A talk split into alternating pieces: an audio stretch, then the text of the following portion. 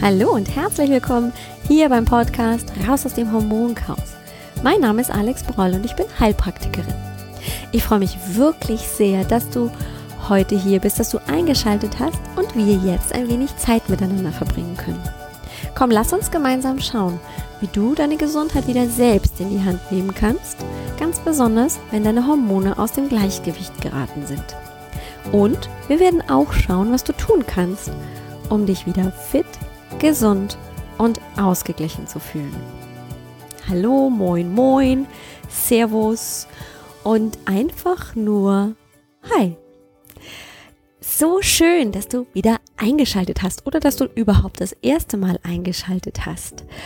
Ich freue mich immer so sehr und ich habe vor kurzem eine so schöne Nachricht bekommen per E-Mail von einer Hörerin, die sich ähm, total begeistert über den Podcast geäußert hat und gesagt hat, oh, ich habe jede Folge bisher gehört und sie findet das ähm, Konzept so toll. Also vielen Dank, liebe Zuhörerin, wenn du das jetzt hörst. Das gilt ganz besonders dir. Ich habe mich riesig doll darüber gefreut. Denn das ist es genau, was ich ähm, erreichen möchte. Nicht, dass ich Mails kriege, sondern dass Frauen gerne diesen Podcast hören und ähm, daraus etwas mitnehmen. Es ist mir so wichtig, dass ähm, du auch dich aufgehoben fühlst, dass das eben nicht ein medizinischer Podcast ist, in dem du jedes zweite Wort nicht verstehst und dass es auch ähm, für dich einfach nachvollziehbar bleibt, dass du vielleicht auch ein Stück weit mit mir connecten kannst, dass die Beispiele, die ich dir vorstelle, dass die für dich nachvollziehbar alltagstauglich sind. Denn darum geht's, dass du für dich verstehst, was bedeutet denn ein hormonelles Gleichgewicht. Was ist es denn, was ähm, eigentlich normal ist im Menschen? Und was ist es, was dann aus dem Gleichgewicht geraten ist? Und was kann alles aus dem Gleichgewicht geraten? Wir können so viel nachlesen und ich bin mir sicher, wenn du die Symptome, die du hast, die Beschwerden oder einfach nur das, was du wahrnimmst, einordnen könntest, dann würdest du zack, zack, zack, schnell im Internet, schnell in Büchern finden können, was dir fehlt. Und natürlich kannst du dir auch jederzeit eben die Hilfe von deinem Hausarzt, von deinem Heilpraktiker, Therapeuten suchen ähm, und ihm das erzählen. Aber, und jetzt kommt's, das ist ja meistens gar nicht der Fall, dass wir wissen, dass das, was wir gerade selber empfinden, komplett müde, kaputt, aus der Puste, äh, gereizt, ach, vielleicht auch ein bisschen stärkere Riegel, aber ach, das war schon immer so. Wir nehmen es gar nicht mehr als Einschränkung, als Beschwerde wahr. Für uns ist das praktisch der Alltag, die Normalität. Und damit stellen wir das, was uns passiert, wie wir uns fühlen, gar nicht mehr in Frage. Wir gehen nicht hin und sagen, Mensch, Herr Doktor, meine Nase läuft, der Hals kratzt ähm, und ich habe Husten, könnte es sein, dass ich eine Erkältung habe. Da ist es ziemlich deutlich. Da sind Symptome da, die dich einschränken. Aber wenn du schon immer, seit du denken kannst, eine starke Periodenblutung hast, wenn du schon immer Beschwerden vor der Menstruation hattest oder wenn du jetzt schon seit Jahren nicht Gewicht verlieren kannst, stellst du das nicht in Frage. Du fragst dich vielleicht, was ist mit mir nicht richtig, ganz besonders wenn es um das Gewicht reduzieren geht. Aber alles andere stellst du vielleicht gar nicht in Frage, weil es dir nicht als Einschränkung vorkommt. Das ist halt so. Und oft genug kriegen wir das doch auch von den Ärzten und auch manchmal von Heilpraktikern zu hören. Damit müssen sie sich jetzt abfinden. Ich hatte vor kurzem tatsächlich eine Patientin, die erzählt hat, vielleicht habe ich von der auch schon hier im Podcast erzählt, die ging zu ihrem Hausarzt und ja, sie ist übergewichtig, aber, und das darf ich hier gleich an dieser Stelle sagen, sie tut alles. Die ernährt sich vegetarisch, sehr gesund, sehr vorsichtig, also niemals zu viel. Sie schlägt nie über die Stränge. Wir haben schon ganz lange eben auch ähm, Ernährungstagebuch geführt. Also sie hat das geführt äh, und ich habe es ausgewertet und sie ist richtig gut. Also manchmal würde ich mir davon einfach nur gerne eine Scheibe abschneiden. Und sie nimmt nicht ab. Inzwischen ist das anders, aber als sie, bevor sie zu mir kam, beim Arzt war, sagte der einfach nur, naja, dann müssen sie halt ein bisschen weniger essen und ein bisschen mehr Sport machen. Fertig ist die Geschichte. Das war seine Antwort. Vielleicht hat er es noch ein bisschen netter verpackt, aber er hatte keinen Lösungsansatz und sie ist nicht das erste Mal bei ihm gewesen. Ähm, einfach aufgrund, ich glaube, von einem Checkup war sie da, aber sie war natürlich auch aus anderen Gründen bei ihrem Hausarzt ähm, und sie hat diese Problematik, dass sie nicht Gewicht reduzieren kann, schon Jahre. Und er hat vielleicht ja auch mitbekommen, dass diese Frau eben schon mehr als einmal auch eine Diät ausprobiert hat und ins Fitnessstudio geht und zwar regelmäßig. Und sich tut, und es tut sich dabei nichts. Und das ist ganz, ganz frustrierend für jemanden, dann nur gehört zu bekommen oder gesagt zu bekommen, naja, dann müssen sie sich halt ein bisschen mehr bewegen und ein bisschen weniger essen, dann wird schon gehen. Oh, da könnte ich mich tatsächlich in Rage reden, weil dieser Kollege, der vielleicht einfach auch gar keine Zeit hat. Das ist ja immer das Problem bei, bei Ärzten, die im System drin hängen und einfach ganz, ganz viel und schnell arbeiten müssen, um die Menge an Patienten einfach auch abarbeiten zu können. Der hat gar keine Zeit, um sich wirklich intensiv mit dieser Patientin auseinanderzusetzen. Wenn der jetzt anfangen müsste, im Hormonhaushalt meiner jetzigen Patientin, von der ich gerade erzählt habe, herumzuarbeiten, das würde ihn vielleicht Stunden kosten. Und vielleicht hat er dafür dann einfach keine Zeit. Also haben wir die Problematik, dass wir heutzutage häufig einfach nicht ganz optimal behandelt werden können aus Zeitmangel, aus Interesse, aus Mangel an Interesse vielleicht auch. Und wir dann glauben, dann ist das halt so, dann muss ich mich damit abfinden. Aber dieses sich damit abfinden, Mann, das kann nicht sein. Nein, ich finde nicht, dass wir uns abfinden müssen mit etwas, das die Lebensqualität so sehr einschränkt. Wenn ich mich nur noch müde und ausgelaugt und kaputt fühle, das kann nicht sein, dass ich dann die nächsten vielleicht 50 Jahre noch so leben soll. Hallo? Also das funktioniert überhaupt gar nicht. Und gerade bei dem Thema, das ich dir heute vorstellen möchte, ist das ganz, ganz, ganz, ganz häufig der Fall. Erinnerst du dich noch an unsere letzte Folge? Da ging es um die Schilddrüse und ganz besonders um die Schilddrüsenüberfunktion. Schilddrüse ist ja das Organ im Halsbereich, ähm, sitzt unterhalb des Kehlkopfes ähm, vor der Luftröhre. Das habe ich dir letztes Jahr so letztes Mal so erklärt. Und ähm, die produziert eben die Schilddrüsenhormone T3 und T4, das Triodtyronin und das Tetrajodtyronin.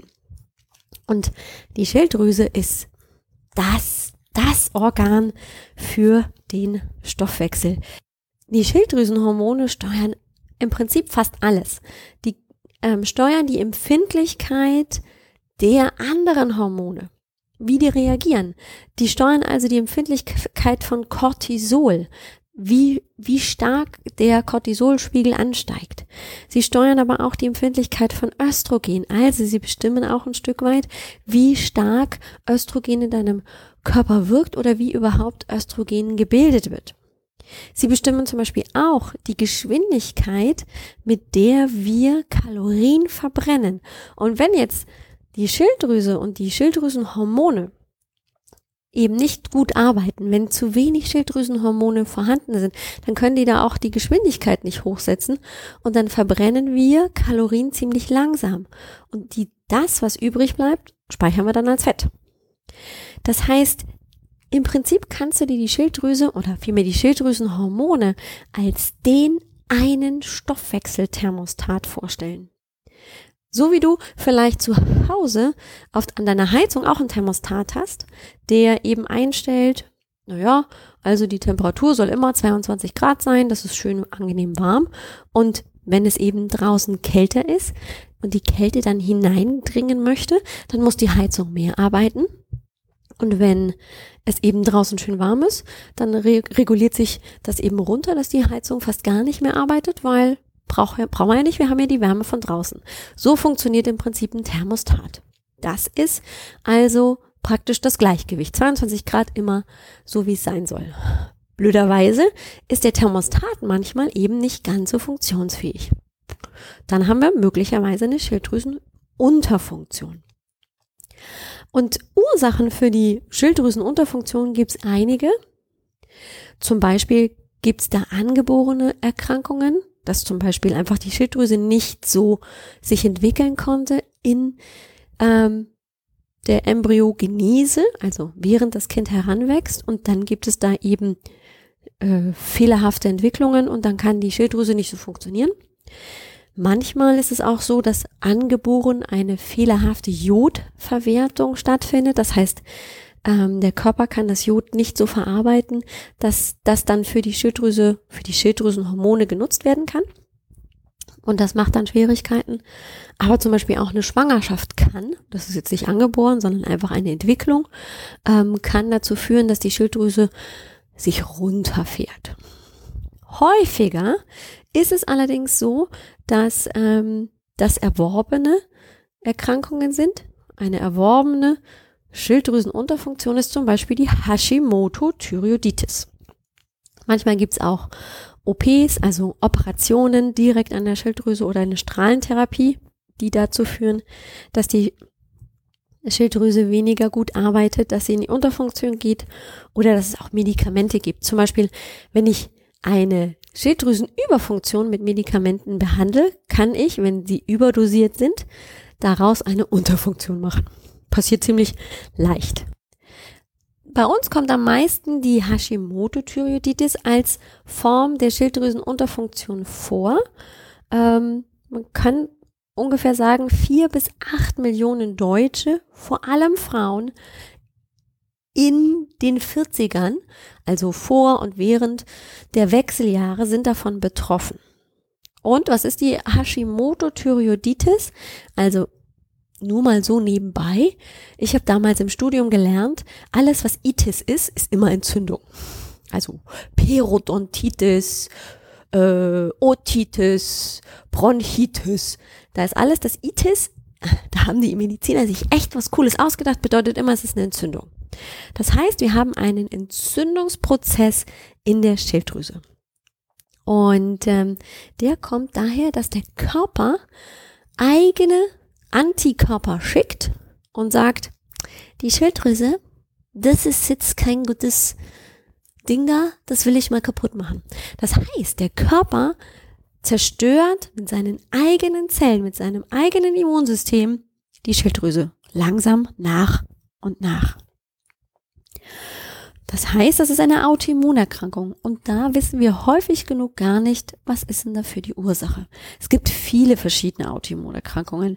Da können wir die äh, Fibromyalgie, dann haben wir noch Morbus Crohn, Colitis ulcerosa. Das sind alles Autoimmunerkrankungen, auch rheumatisches ähm, äh, Erkrankungen aus dem rheumatischen Formenkreis, also Arthritis, da haben wir wieder die Itis, die Entzündung in den Gelenken, ist auch häufig autoimmun bedingt. Also der Körper zerstört sich im Prinzip selbst.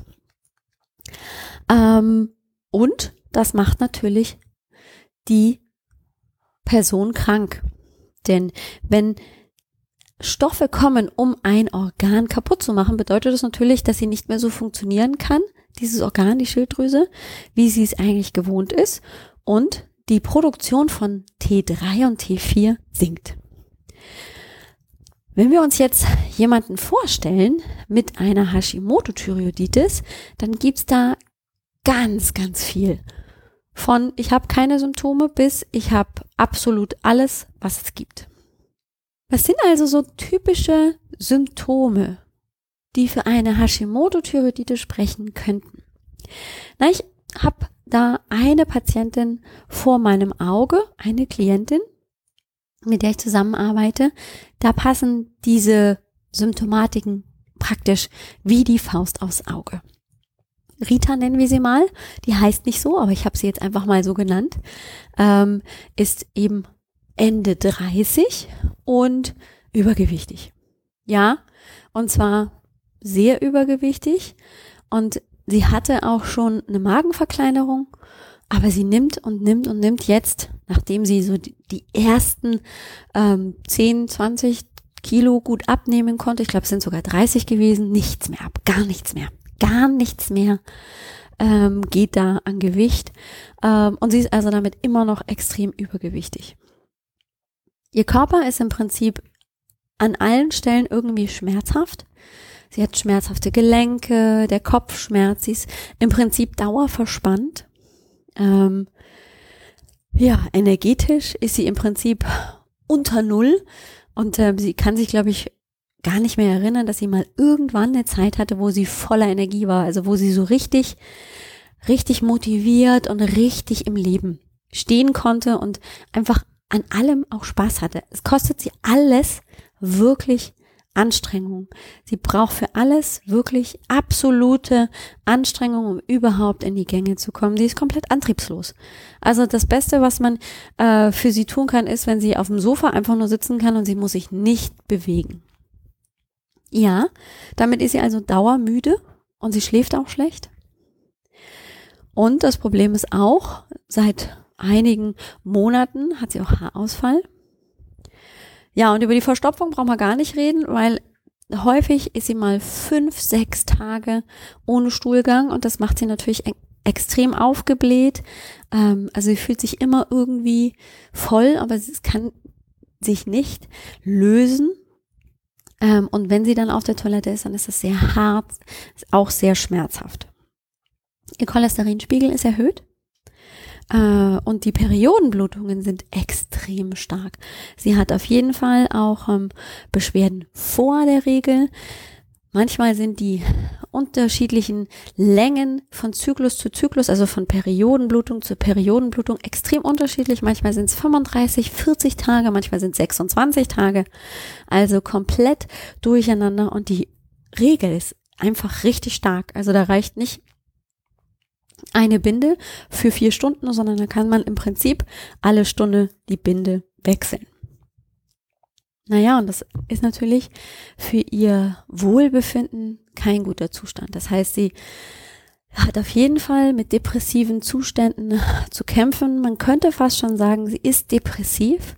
Sie lässt sich kaum noch draußen blicken. Und sie ist einfach auch sehr demotiviert. Ja, sie kriegt gefühlt keine Unterstützung. Sie kommt nicht mehr in ihre Kraft. Ihr fehlt ihr Leben. Ihr fehlt die Lebensfreude. Ihr fehlt einfach sich wohl zu fühlen und das zu machen, wonach ihr ist. Sie kommt nicht raus. Und das wiederum lässt sie sich schlecht fühlen, weil was ist denn mit ihr denn nicht richtig, dass sie immer nur auf der Couch sitzen will, dass sie sich nicht mit ihren Freunden treffen will. Ja, diese Fragen stellt sie sich und sie fühlt sich komplett alleingelassen. Weil die Ärzte sagen, naja, das ist halt dann so. Sie müssen sich damit abfinden. Sie haben halt eine Schilddrüsenunterfunktion und das ist dann halt so. Und häufig ist es tatsächlich so, und das war bei Rita auch so, dass man das Thema Schilddrüse erstmal gar nicht angeguckt hat. Denn natürlich hat man für die OP, die sie hatte und für alle weiteren ähm, Folgebehandlungen Blut abgenommen. Man hat das Blutbild bestimmt. Aber da ist es nicht aufgefallen, dass Rita mit ihrer Schilddrüse Probleme hat. Und das ist häufig so. Denn heutzutage ist es tatsächlich so, dass die Mediziner häufig genug noch auf veraltete Referenzbereiche für die Schilddrüsenhormone zurückgreifen. Um einfach mal ähm, Zahlen zu nennen. Also diese Referenzbereiche, die einfach schon Jahre alt, eigentlich schon Jahrzehnte alt sind, liegen bei 0,27 bis 4,20. Das ist eine ziemlich breite Range.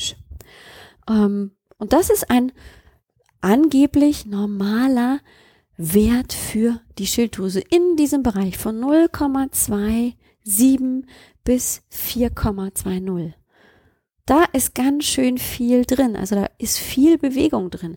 Da sind die Hormone aber schon ganz schön weit ähm, beweglich.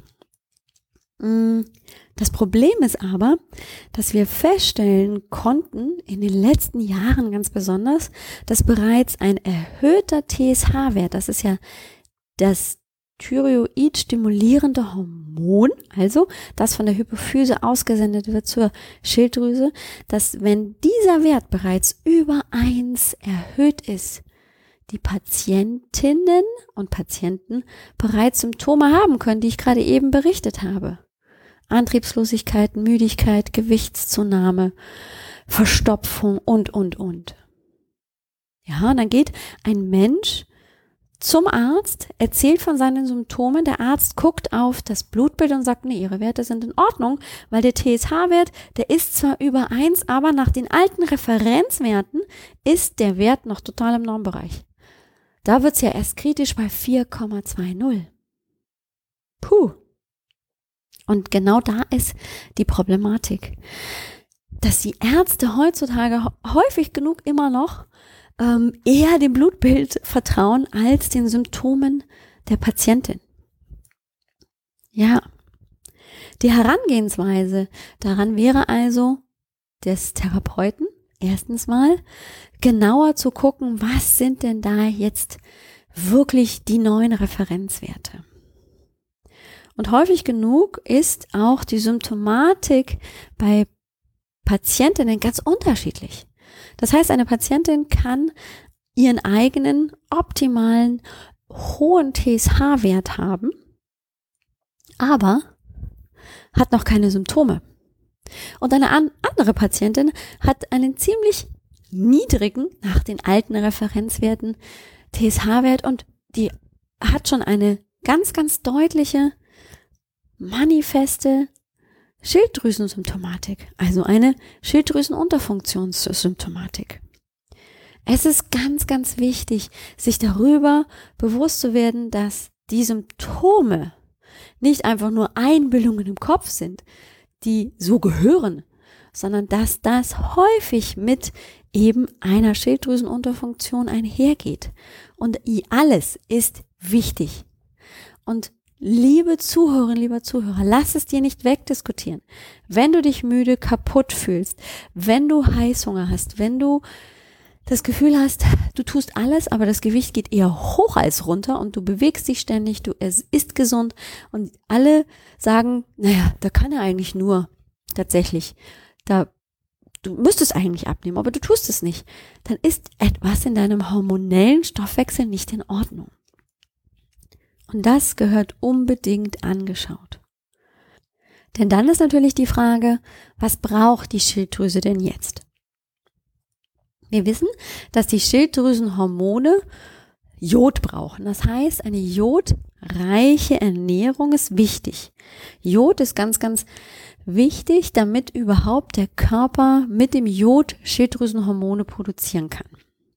Er braucht aber zum Beispiel auch Zink, Kupfer und Selen, um in diesen Produktionsprozessen, in den Bildungsprozessen jeweils diese Mineralstoffe, diese Spurenelemente auch nutzen zu können, um dann daraus eben Schilddrüsenhormone oder eben auch TSH zu produzieren oder es einzuregulieren. Wo ist zum Beispiel Selen enthalten? In Paranüssen.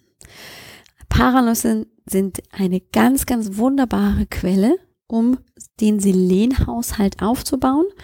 Ähm, und zusätzlich könnte man tatsächlich auch mit einem Multivitaminpräparat, das in geringen Mengen Kupfer und Zink enthält, auch arbeiten, um genau dafür zu sorgen, dass die Spurenelemente, die ganz wichtig sind für die Schilddrüse, auch eingenommen werden. Was ist noch wichtig? Vitamin A. Vitamin A ist ein fettlösliches Vitamin und zum Beispiel in großen Mengen enthalten in der Karotte oder auch in Löwenzahnblättern. Ein gutes Multivitaminpräparat hat auch immer vielleicht eine gewisse Menge an Vitamin C enthalten. Wir erinnern uns auch, die Nebenniere freut sich immer ganz besonders über einen hohen Vitamin C Gehalt, das Antioxidans, den freien Radikalenfänger, der eben Inhaltsstoffe wegfängt und äh, Radikalen wegfängt, damit der Körper weniger Stress enthält. Und auch die Schilddrüse freut sich natürlich darüber, dieses Antioxidans zu nutzen. Und übrigens, Eisen ist auch eine Möglichkeit, Gegebenenfalls braucht der Körper Eisen. Das lässt sich aber auch über das Blutbild feststellen. Und wenn man Eisen zusammen mit Vitamin C einnimmt, dann ist die Resorption von Eisen übrigens auch noch größer. Es gibt auch noch einige Schilddrüsen-stimulierende Nahrungsmittel, zum Beispiel die Schwarzwurzel. Vielleicht ähm, hat die, die ein oder andere schon mal Schwarzwurzel in der Hand gehabt. Das sind ja diese langen schwarzen Stangen, die so ähnlich schmecken wie Spargel, äh, ein bisschen blöd sind zum zuzubereiten, aber eben einen Schilddrüsen stimulierenden Effekt haben, aber zum Beispiel auch ein Tee aus Kamille oder in Kombination mit Süßholz kann eben die Schilddrüse anregen. Jodhaltiger Fisch ist auch eine gute Alternative. Seefisch ist natürlich hier im Norden leichter zu bekommen als im Süden, aber heutzutage sollte das kein Problem mehr sein. Also auf den Jodhaushalt zu achten, ist auch ganz besonders wichtig. Was sollte nicht in großen Mengen eingenommen werden? Fluoridhaltige Zahnpasta ist ein bisschen schwierig. Ähm, die kann nämlich die Schilddrüsenunterfunktion verstärken. Und damit ist es also hilfreich, auf Zahnpasten zurückzugreifen, die einen geringen Fluoridgehalt haben. Ganz besonders wichtig ist in diesem Zusammenhang auch das Thema glutenfreie oder glutenarme Ernährung. Warum? Weil man festgestellt hat, dass Menschen mit einer Hashimoto-Thyreoiditis, also mit einer Autoimmunerkrankung und häufig auch zumindest eine Glutenunverträglichkeit oder eine Glutensensitivität haben. Denn der Körper wird, weil er das Gluten, also das Klebeeiweiß in ähm, Weizen, Dinkel und in anderen äh, Mehlsorten nicht verstoffwechseln kann, im Prinzip ständig gestresst, entsteht eine Entzündung und das wiederum kann über eine Kaskade auch die Schilddrüse negativ beeinflussen.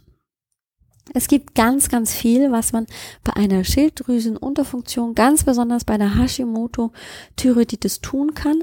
Die Wege sind oft sehr individuell, weil auch die Symptome bei jeder Frau sehr unterschiedlich ist. Manche Frauen kommen wunderbar klar, bekommen für die Schilddrüsenunterfunktion Schilddrüsenhormone vom Arzt verschrieben und sind wunderbar damit eingestellt und andere nehmen diese Schilddrüsenhormone und haben trotzdem regelmäßig Beschwerden und können sich das nicht erklären. Und ähm, auch da ist es immer natürlich eine Frage, wo ist die Hauptursache? Warum reagiert der Körper überhaupt mit einer Autoimmunerkrankung? Wo muss ich gegebenenfalls noch hingucken? Und häufig wird auch vergessen, dass es nicht nur um die Schilddrüse geht, die hier dann negativ beeinflusst wird, die nicht gut funktioniert, sondern dass dadurch natürlich auch andere Systeme, die Bildung von Östrogen, Progesteron, aber natürlich auch der Cortisol, Gehalt im Blut sich damit negativ verändert. Stress ist nicht nur Gift für die Nebenniere, sondern eben auch für die Schilddrüse.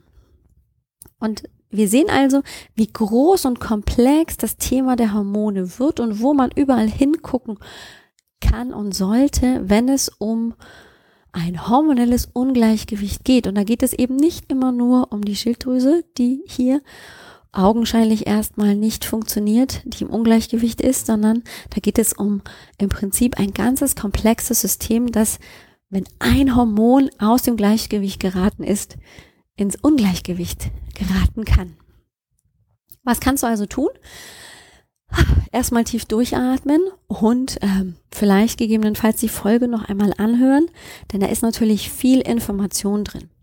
Natürlich auch ähm, ja, einfach mal dir die Frage stellen, könnte es wirklich sein? Gibt es bei mir in der Familie vielleicht eine Schilddrüsenunterfunktion? Häufig ist es so, dass ähm, Mütter das, wir wissen noch nicht genau, wie hier der Zusammenhang ist, das auf ihre Töchter übertragen. Ähm, oder habe ich auch eine andere schon nachgewiesene Autoimmunerkrankung? Bin ich sehr empfindlich im Darm? Gab es da früher einen Reizdarm oder auch schon Colitis ulcerosa oder gibt es in meiner Familie auch äh, Arthritis und solche Sachen? Und dann natürlich auch dir, wenn du möchtest, kannst du dir bei mir auf meiner Seite auf www.alexbroll.com einen Fragebogen herunterladen. Dort findest du sieben verschiedene Seiten mit jeweils unterschiedlichen Symptomen, die du ankreuzen kannst, von denen du das Gefühl hast, die beeinträchtigen dich. Und jede Seite steht für eine bestimmte hormonelle Dysbalance. Und ich glaube, die siebte Seite, also die letzte dieses Tests, dieses Fragebogens, gilt für die Schilddrüsenunterfunktion. Du kannst dir dazu auch eine Auswertung kommen lassen. Die schicke ich dir gerne per Mail und dann kannst du nämlich schon ziemlich genau nachvollziehen, wo vielleicht bei dir hormonelle Ungleichgewichte in welchen Bereichen vorhanden sein könnten. Das ist natürlich nur ein ganz, ganz grober Rahmen. Das ersetzt nicht ähm, das Blutbild und auch nicht die Hormonanalyse, aber ist auf jeden Fall schon ein erster guter, richtiger Weg, um überhaupt mal eine Ahnung davon von zu haben. Könnte das sein, dass meine Schilddrüse nicht gut funktioniert oder ist das einfach gar nicht wirklich der Fall? Und ähm, dann gilt es natürlich für dich als nächstes dir zu überlegen, wie einschränkend ist das für mich? Möchte ich damit vielleicht leben? Gehe ich davon aus, dass es ganz bald wieder vorbei ist? Oder wie möchte ich damit weiter umgehen? Schritt wäre, du gehst zum Hausarzt und lässt deinen äh, Schilddrüsenwert, deine Schilddrüsenwerte, den TSH-Wert, den T3-Wert, den T4-Wert und wenn der mitspielt, der Hausarzt auch noch den RT3-Wert ähm, bestimmen. Das sind vier wichtige Werte, nein, eigentlich fünf, äh, nee, TSH, T3, T4 und RT3 das sind also vier, äh, bestimmen, um dann einfach damit eine Basis zu haben, um gucken zu können, wie sind denn die Werte. Es gibt auch noch die Möglichkeit, ähm, Schilddrüsen-Antikörper bestimmen zu lassen. Manchmal ist es sehr unwahrscheinlich, dass die erhöht sind, wenn deine Schilddrüsenwerte im Normbereich sind und manchmal ist es aber trotzdem der Fall. Also auch da äh, gibt es immer auch Abweichungen von der Norm und damit einfach unterschiedliche Wege, sich diesem Thema zu nähern. Wenn du jetzt nicht ganz sicher bist, ist das jetzt wirklich bei mir ein Thema oder du einfach mehr wissen willst über die Schilddrüsenunterfunktion, über die Hashimoto-Thyreoiditis und was du naturheilkundlich vielleicht noch zusätzlich tun kannst, wie auch eine naturheilkundliche Behandlung aussehen könnte, was überhaupt ein Hormoncoaching ist und wie ich mit meinen Klientinnen arbeite, dann melde dich gerne bei mir. Ich biete nämlich die kostenlose Sprechstunde an. Also eine Stunde, die wir miteinander verbringen und du mir deine Symptome, deine Beschwerden, deine Fragen stellst und erzählst von deinen Dingen und wir gemeinsam schon mal gucken, was kannst du tun? Könnte das sein, dass gerade bei dir vielleicht die Schilddrüse, Nebenniere, die ähm, Östrogenwerte, was auch immer aus dem Gleichgewicht geraten sind und was sind deine nächsten Schritte? Das biete ich dir an auf www.alexbroll.com-sprechstunde. Dort findest du einen Terminkalender, da kannst du dir einen Wunschtermin aussuchen. Gib's noch kurz an, was dich gerade beschäftigt, dann kann ich mich schon mal ein bisschen vorbereiten und zum vereinbarten Termin melde ich mich dann per Telefon oder per Zoom bei dir und dann haben wir richtig eine Stunde miteinander Zeit, um genau das, was dich beschäftigt, miteinander zu besprechen. Für heute wünsche ich dir alles Gute. Atme erstmal tief durch und ähm, vielleicht ist es ja so, dass bei dir die Schilddrüse nicht so funktioniert. Vielleicht gehörst du zu den vier bis acht Millionen Deutschen, die mit der Schilddrüse Schwierigkeiten haben. Das ist gar nicht so selten. Also lass es dir mal durch den Kopf gehen. Nächste Woche verabschieden wir uns erstmal von der Trias, den Nebennierenhormonen, also dem Cortisol, den Geschlechtshormonen, dem Östrogen, Progesteron, Testosteron und den Schilddrüsenhormonen und gucken in ein neues Thema, nämlich in das Thema Glück. Und warum Glück hormonell bedingt ist, das möchte ich dir nächste Woche erzählen. Da geht es nämlich natürlich wieder um ein Hormon, das ich dir vorstellen möchte. Und das ist ein Hormon für dein Glück. Ich bin gespannt, was du sagst. Ich freue mich auf nächste Woche mit dir. Mach's gut und bis dann. Ciao.